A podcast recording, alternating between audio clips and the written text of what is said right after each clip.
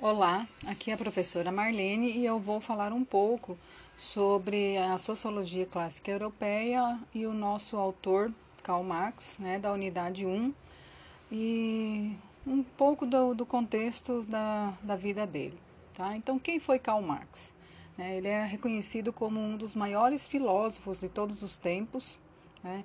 E o pensamento dele teve uma grande influência em várias áreas. Tá? Então, essa, a questão da, da, do, da utilização dos preceitos dele né, estão nas áreas como na filosofia, sociologia, geografia, história, no próprio direito, na literatura, na política, na né, ciência política, pedagogia, antropologia, administração e tantas outras formas né, de, de utilização.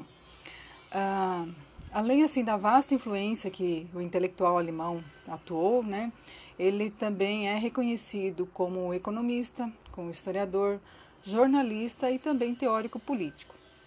Uh, além, é claro, do grande revolucionário alemão. Né, ele é responsável pela fundação da doutrina comunista moderna e também autor do Manifesto do Partido Comunista. Então, Karl Marx ele foi herdeiro da filosofia alemã e é também considerado um dos mais é, dos maiores é, representantes, né, ao lado de Kant e de Hegel. E hoje ele é considerado um dos maiores pensadores de todos os tempos, e a sua obra ela pode ser comparada com a de Aristóteles, né, em termos de extensão e também de densidade. É, sobre as obras de Karl Marx.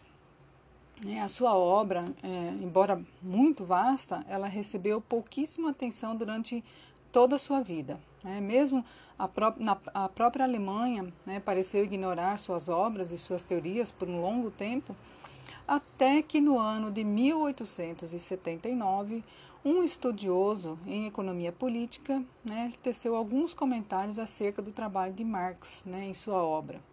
E a partir de então, esses escritos passaram a receber gradativamente mais atenção e pouco a pouco foram tornando é, significativos e cada vez mais imprescindíveis para muitas ciências.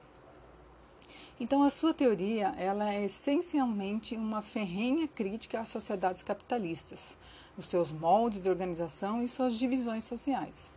É, o marxismo, enquanto uma corrente de pensamento, ela constitui-se é, enquanto uma concepção materialista da história. Né? Ele afasta-se de qualquer tipo de determinismo né?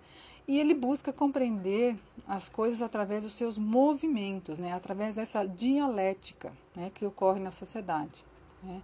Assim, torna-se é, difícil é, não porque é impossível compreender as teorias né, e os conceitos do marxismo, mas porque ele tem esse movimento dentro da, da história da sociedade. Tá? Então, Marx ele se pauta muito pela questão de como que é a estrutura, como é a organização social de cada sociedade. E a partir daí ele aplica os seus conceitos. Então, as teorias de Marx. Né? É, Após a, a ocasião da morte né, de, de, Marx, foi possível notar que suas teorias é, passaram a obter um, uma crescente intelectual, intelectualidade né, e, a, e política também, né, especialmente sobre os movimentos operários né, e também dentro dos círculos acadêmicos, especialmente ligados às ciências humanas, né, embora em menor proporção. Então, Marx aborda ainda uma concepção muito peculiar quanto ao trabalho e que é importantíssimo em toda a sua obra. Ele compreende o trabalho enquanto uma atividade fundante da humanidade, né? e sendo esta a centralidade da atividade humana, e sendo o homem um ser social, essa atividade só pode ser desenvolvida no conjunto social, né? ou seja, na sociedade. Então, assim, é válido notar que a compreensão do homem como um ser social reflete as preocupações de Marx enquanto à historicidade né, deste ser e de suas relações de produção e relações sociais também. Então, essa compreensão do ser humano em Marx ela foi considerada revolucionária, né? e é justamente a partir dessa linha de pensamento que ele pode é, é, elaborar né, alguns conceitos como alienação do trabalho e as demais alienações que vêm em decorrência disso. Né? Então, é, o legado de, de Marx, né, nesse sentido, ele tem uma importância fundamental é, na história, né, na organização das sociedades e também dentro do estudo das ciências humanas em geral. Tá? Então, essa base filosófica, né, cercada de, das preocupações históricas e sociais, elas são o alicerce a partir do qual o marxismo propõe uma compreensão de todas as demais ciências e a compreensão do real e do cotidiano sempre pautadas a partir dessa consciência. Hoje o marxismo ele continua tendo importantíssima influência em diversas áreas do conhecimento e as teorias e os conceitos ainda são revisitadas. Né?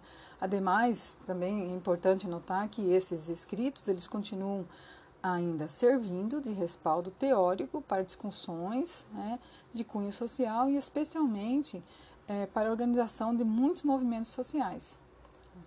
Marx ainda foi assim de grande importância é, também por seus escritos metodológicos, especialmente para a área de ciências sociais, né, na qual a sociologia se encontra, né, é, visto que diversas vezes buscou sistematizar sua própria metodologia. Então, assim, teceu críticas né, e buscou se desvencilhar do idealismo especulativo hegeliano né, e da economia política clássica.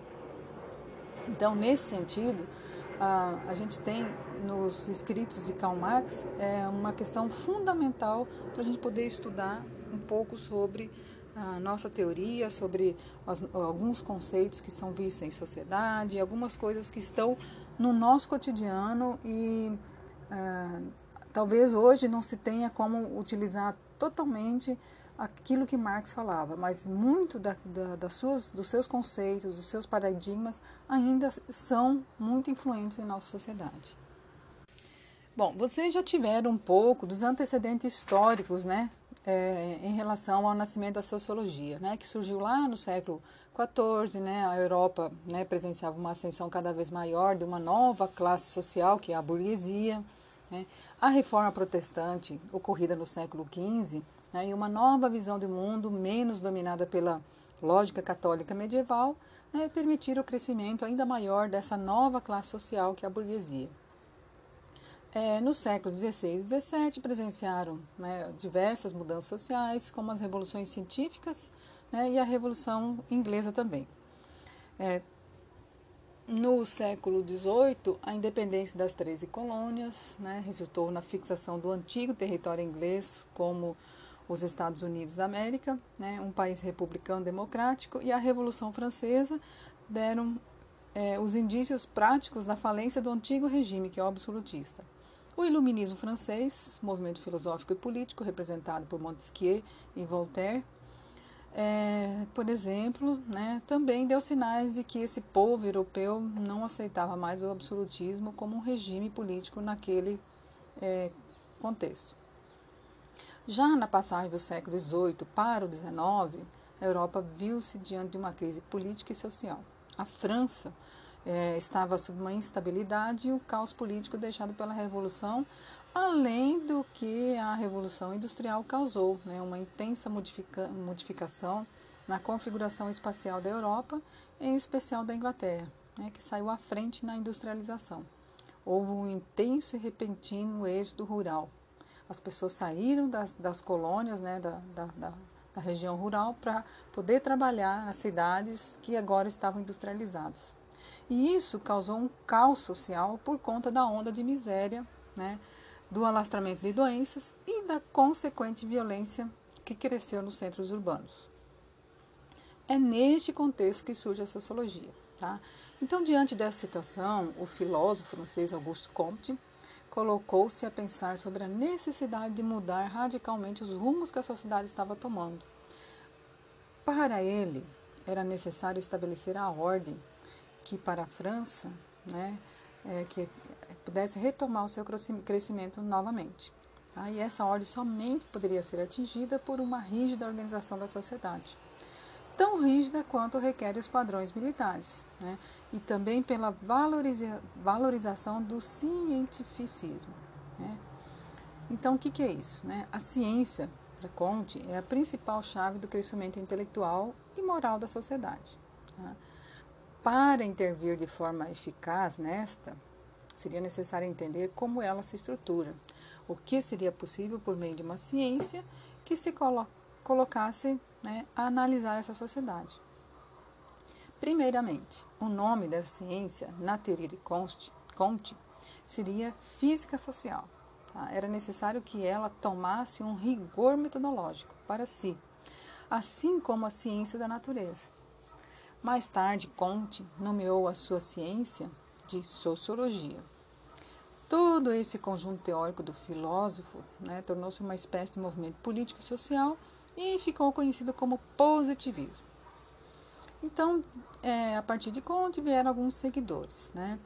É, o principal dele foi Emily Durkheim. Né? E ele colocou é, a, a, sociologia como uma verdadeira ciência a partir dos métodos que ele desenvolveu de análise dessa sociedade através. É, Durkheim colocou, ah, procurou compreender as estruturas sociais, né? E a partir de então ele introduziu a sociologia nos currículos acadêmicos dos cursos superiores. Antes de Durkheim, né, Marx já despontava com seu método materialista histórico dialético, né, de análise social. Né, apesar da validade do método para a compreensão dessas estruturas sociais e econômicas como um todo, ele não desenvolveu um trabalho de campo né, que permitisse a profunda compreensão de todos os aspectos da sociedade de maneira mais rigorosa e complexa, né, o que fez com que Durkheim tomasse o posto do primeiro sociólogo. É, então, por último, na formação dessa tríade da sociologia clássica, né, é, ainda vem o, o, Max Weber, né, que vocês já viram também, e ele se juntou né, a essa importância que teve na, na, dentro do, do contexto da sociologia pela visão inovadora que ele trouxe à sociologia quando ele é, utilizou é, tipos ideais e as suas classificações que vocês até já viram. Tá? Marx, né, para Marx, a sociedade tinha herdado do capitalismo essa divisão em classes, né, que a gente também aqui também é um conteúdo da, dessa nossa unidade, né, e o que resultou numa profunda desigualdade social. Então, para ele existiam duas classes, a burguesia e o proletariado. A burguesia seria a classe detentora dos meios de produção, né, que são as fábricas, enquanto que o proletariado seria o detentor apenas da sua força de trabalho, né, usurpada, no, no entendimento dele, pela burguesia via trabalho assalariado. Então, para Marx, era uma, eram situações bastante contraditórias e bastante opressoras também. Tá? Então, nesse sentido, a gente vê ainda a questão que Marx coloca dentro das análises dele, a questão do materialismo histórico dialético, compreende que a história da humanidade né, se baseia nessa relação entre as classes sociais. Tá? E no caso do capitalismo, né, essa divisão ela se dá por essas duas classes. Então, essa relação entre essas classes, para ele, é uma coisa muito injusta, né? E é necessário que sua visão, né, que haja uma revolução da classe proletariada, tá? Para dominar os meios de produção por meio do estabelecimento de uma ditadura do proletariado. E essa ditadura, né, de cunho socialista, tenderia a eliminar de vez essa diferenciação entre classe, né, resultando no comunismo. Tá? Então, nesse sentido, que vem ah, os conceitos de Karl Marx. É, em relação ao termo ideologia, né, a gênese desse termo ela tem no início do século XIX e designava o estudo científico das ideias, como elas se formam né, e que fenômenos incidem para isso. Tá? E Karl Marx, nesse mesmo período, cunhou essa conceituação crítica do termo ideologia e designando como uma falsa consciência sistematizada da realidade social, política e econômica, cujo objetivo é perpetuar a dominação da classe burguesa sobre trabalhadores por meio do falseamento da realidade. Então vamos lá. O que é a ideologia? Né? A palavra ideologia ela foi usada é, pelo, é, por um francês, né, um filósofo francês, é, no seu livro Fundamentos da Ideologia, tá? em 1815, mais ou menos, né?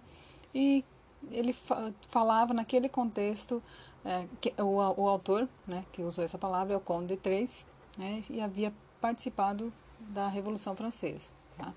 É, e aí a questão da ideologia dentro da questão da, do estudo da ciência, das ideias, né, eram consideradas como um sentido amplo, né, o, o estado de consciência, de percepção sobre si e do ambiente. E essas ideias seriam fenômenos é, naturais, né, resultantes da interação entre o ser vivo e a natureza. Tá? Isso era o que ele pensava. Né? Já Napoleão Bonaparte, né, em contraposição ao, ao Conde de Três, é, considerava sua conceituação né, de ideologia como uma forma de oposição ao seu governo. Né? Então, é, um discurso em 1812, ele deu ao termo ideologia o sentido de ilusão. Marx, assim como Napoleão, era crítico à concepção né, do Conde de Três. É, os ideólogos é, promoviam uma subversão entre a realidade e o pensamento, submetendo aquela, a, a, aquela ideologia né, ao que era totalmente na, visto em, naquela sociedade naquele momento. Né? E ele dizia também que havia uma inversão de, nessa relação, de modo que os fatos né, se adequassem às ideias e não as ideias aos fatos. Então, assim, dentro dessa questão é, da, dos tipos de ideologia, né, é, dois são mais assim tipificados, né, que é uma ideologia neutra, né, e trata-se de uma versão assim clássica do termo ideologia, que justamente foi concebida pelo é, Conde de Tracy né, um pensador que ele rejeitava as concepções espirituais né, e invisíveis como explicativas é, do pensamento. Ele era adepto da corrente materialista né, e atribui é, as ideias e as ações humanas somente às causas naturais e materiais, ou seja, aquilo que era possível perceber, aquilo que era possível ter em concreto na sociedade. Né. Ele primava pelo conhecimento científico baseado na observação e era contrário a uma educação religiosa. Então, com base nessas referências, nós podemos entender melhor a sua concepção de ideologia como uma ciência natural, né, em que as ideias seriam apreendidas de sua relação direta com o mundo físico, a moral seria forjada não no espírito, mas nas necessidades, e os desejos humanos poderiam ser cientificamente conhecidos e controlados. Agora, a ideologia crítica, né, que é outro tipo de ideologia na qual é, Karl Marx né, coloca a sua, a sua razão. Né. Ah, ele se contrapõe né, aos, aos ideólogos alemães, alemães né, e a ideologia crítica ela trata de uma designação na, é, negativa desse termo, né, atribuindo a ela uma dissociação proposital entre a realidade e as ideias, tá, que é promovida pela classe burguesa como forma de é, é, cooptar né, de subjugar né, a apreensão da realidade pelos trabalhadores com o intuito de explorá-los. E Marx ele deu uma definição, uma função para a ideologia. É, as ideologias elas surgem por meio das relações sociais, econômicas e políticas em contextos de ideias conflitantes, de contradições e contrastes sociais manifestos né, nessa desigualdade de recursos, dos direitos de acesso aos bens e serviços. Tá? Portanto, as ideologias elas podem ter por finalidade neutralizar os conflitos para que eles sejam considerados aceitáveis, né? na tentativa de normalizar, justificar, amenizar e mesmo até ocultar as tensões sociais. Então, para ele, elas contribuem para a manutenção e reprodução de determinado arranjo social possibilitando que aqueles que de alguma forma são prejudicados e poderiam insurgir-se contra enxerguem né, como bom ou como impossível de ser modificado. Então, agora eu vou dar um exemplo bem, bem clássico. Por exemplo, é, é, várias empresas, grandes empresas, oferecem é, algum bônus né, para o funcionário do mês, para o funcionário do ano, entendeu? Na verdade, é, quando a empresa oferece esse bônus, às vezes em forma de viagem, às vezes em forma de premiação em dinheiro, é, o que, que ela está fazendo? Uma pequena parte, muito pequenininha, de todo o lucro que ela tem durante o ano todo, vai ser destinado a esse bônus, a esse prêmio. Enquanto que o trabalhador visando né, esse prêmio vai trabalhar muito mais, vai se dedicar muito mais do que aquilo que está estabelecido para ele fazer. Né? Ou seja, ele não está ganhando nada, o trabalhador não ganha nada, ele, ele já pagou muito bem pago durante o ano todo né? e aquilo que talvez ele possa conseguir lá no final. Né? Então, nesse sentido, ah, é um, é essa questão da ideologia como uma falsa consciência. Então, o trabalhador ele acha que ele está ganhando, mas na verdade ele já pagou por tudo aquilo lá. Um outro exemplo muito clássico também: as empresas exigirem do funcionário né, qualificação. Por exemplo, se tem o ensino médio, exige que tenha o ensino superior. Tá? E ainda plantam a ideia de que você só não é promovido porque você não tem um curso superior e por isso você né, é, não merece. Né? Por mais que ah, o funcionário, né, o colaborador, ele tenha toda a competência para fazer aquele determinado trabalho que ele né, faz com perfeição, com maestria.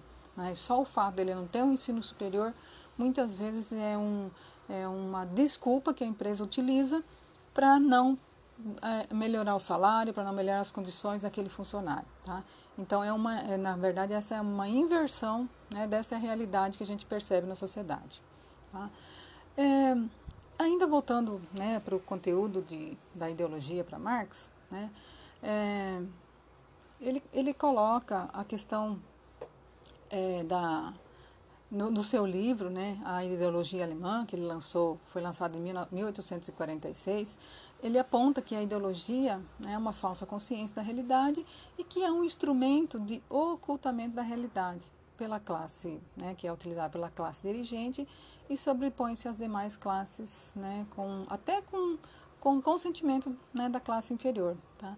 E esse monopólio da produção intelectual e cultural pela classe dominante é, permitiu né, que é, ela estipulasse, né, que ela manipulasse a seu favor a valoração dos, dos fatos né, de uma maneira mais sistemática e assim as suas ideias prevaleceram e foram interiorizadas pelos demais ainda que os outros né, coloquem em prática, né, não representem os mesmos benefícios para a classe dominada.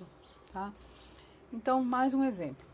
É, numa sociedade capitalista, né, com uma classe dirigente burguesa, as ideias dessa elite política e econômica sobre a jornada de trabalho, por exemplo, salários e a produtividade, são também assimiladas por boa parte dos trabalhadores que serão em alguma medida prejudicados por ela. Né?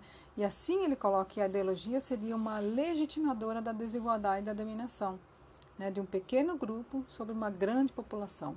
Tá? Então, em síntese, né? para Marx, a ideologia é uma percepção da realidade com, uma, com base em uma perspectiva sobre ela que vem da classe que tem o monopólio dos meios de produção material e intelectual né? E a ideologia restringe a compreensão da realidade de uma única visão dos fatos, ou seja, torna. É, a, ela faz um recorte da realidade, né? como se aquilo fosse a totalidade. E como parte desse mecanismo da classe burguesa de alienar os, os trabalhadores é, quanto à sua própria realidade, Marx, Marx é, identifica um processo que ele conceitua como o fetichismo, né? É, que é a dissociação entre a mercadoria e a forma como ela é produzida. Tá? Então, assim, as pessoas vão às prateleiras sem saber como aqueles produtos chegam ali. Né? Outro mecanismo de alienação que ele é conceituado por Marx é a questão da separação entre o trabalhador e os meios de produção. Esse desmembramento das etapas do processo de fabricação de um bem contribui para que o operário não enxergue seu trabalho no produto final e não perceba como e quanto ele contribuiu nessa cadeia de produção. Tá? E essa fragmentação e especialização do processo produtivo, né, as jornadas exaustivas e também precárias, as condições de trabalhos né, e a realidade do século XIX, né, quando o autor constituiu é, a sua teoria, elas contribuíram muito para que essa percepção da realidade ficasse confusa e limitada, fácil até de ser manipulado pelos donos do meio de produção, tá, que eram aliados ao Estado né, difundiram de, é, a todas as suas ideias né, de, que legitimaram essa situação e permitiram que ela continuasse dessa forma. Tá? E como Marx propôs solucionar esse problema? Né? Para ele, o caminho seria o proletariado tomar consciência de si, ou seja, o proletariado, por ser um contingente maior de pessoas, né, deveria tomar consciência que esse contingente grande de pessoas tem o seu valor e pode muito bem cruzar os braços e obrigar o outro lado né, da, da, da sociedade, que, são, é, que é a classe burguesa, a melhorar as suas condições. Né? Então, isso, né, essa questão do proletariado tomar consciência de si, é que ele fala, que ele denomina de consciência de classe, que é a classe trabalhadora. Né? E, além do mais, ele coloca que é, é preciso compreender essa, essa posição nesse processo né, e as diferenças em relação à burguesia. Essa percepção de pertencer né, permitiria ao proletariado organizar-se e fazer uma revolução proletariada. Tá? E que teria como ponto de partida é, o socialismo, e é, acabaria os, é, os proprietários dos meios de produção, né, todos estariam trabalhando é, de uma forma é, igual, igualitária, tá? E todos usufruiriam dos mesmos benefícios, das mesmas regras e das mesmas vantagens no final, né? E depois dessa questão dessa socialização desses meios e da, dos resultados, o resultado seria, a partir de então que se estabelecesse o socialismo, a partir da, dessa consolidação, se, é, iria para o comunismo. Né? E aí a gente tem que entender um pouco mais sobre essa questão da luta de classe e como ela ocorre. Então essa questão da luta de classe seria assim o motor das mudanças sociais, né, que refletiriam as diferenças materiais que se instauram no meio social.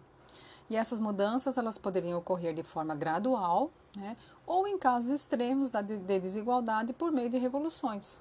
Então Marx ele dedicou a tentar observar na história humana as formas como ocorreram as diferenças é, nas mudanças sociais das sociedades europeias anteriores ao capitalismo. Tá? E assim, desde as, essas comunidades caçadoras e coletoras, as primeiras relações escravistas, até as relações feudais entre os senhores proprietários de terra e os servos que se submetiam ao seu comando. Marx observou que esses conflitos sociais estavam ligados sempre à condição econômica dessas sociedades. E nessa perspectiva, Marx acreditava que, assim como os comerciantes que ascenderam durante o período feudal para derrubar o poder da nobreza, a classe proletária né, também poderia mudar as organizações sociais do mundo capitalista. E para Marx, a revolução do proletariado era inevitável. Então, daí vem de novo aquele círculo né, de o proletariado tomar consciência de, de, do seu valor enquanto uma classe social, né, é, insurgir-se contra a burguesia, tomar é, os meios de produção, né, promover é, uma questão mais socialista dentro daquele, daquela organização e, a partir dessa consolidação socialista, é, é, culminar no comunismo.